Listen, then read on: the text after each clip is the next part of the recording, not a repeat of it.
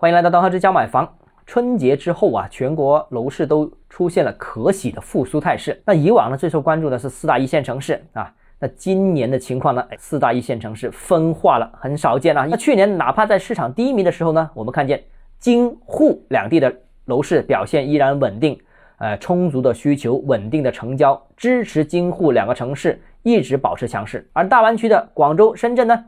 成交量一直在底部运行，长期维持正常市场水平，大概百分之六十左右。当然，深圳二手房就更惨淡了，只有百分之二十都不到。虽然啊，去年的楼市全面见底，但是广深两地楼市似乎走出了一个 L 型的走势，市场迟迟无法复苏。根据最新的统计数据显示啊，北京、上海两地的楼市春节之后。无论是到访客户和成交数量都出现了比较明显的反弹，而深圳呢，新年之后的第二周成交量同比上涨了百分之二百多，但是这个是和春节前一周比对的结果，从绝对值上面看，深圳一周其实也只卖了五百套房子，市场仍然十分低迷啊。我们说过了，只有正常市场的百分之二十左右的成交量啊，而且呢。绝对额呢，也是四大一线城市当中最低的一个，五百套一个礼拜。那至于广州呢，数据更是乏善可陈啊，这个很多报道都没提及广州春节之后的楼市啊，应该说回暖有一点，但是非常不明显啊。虽然我们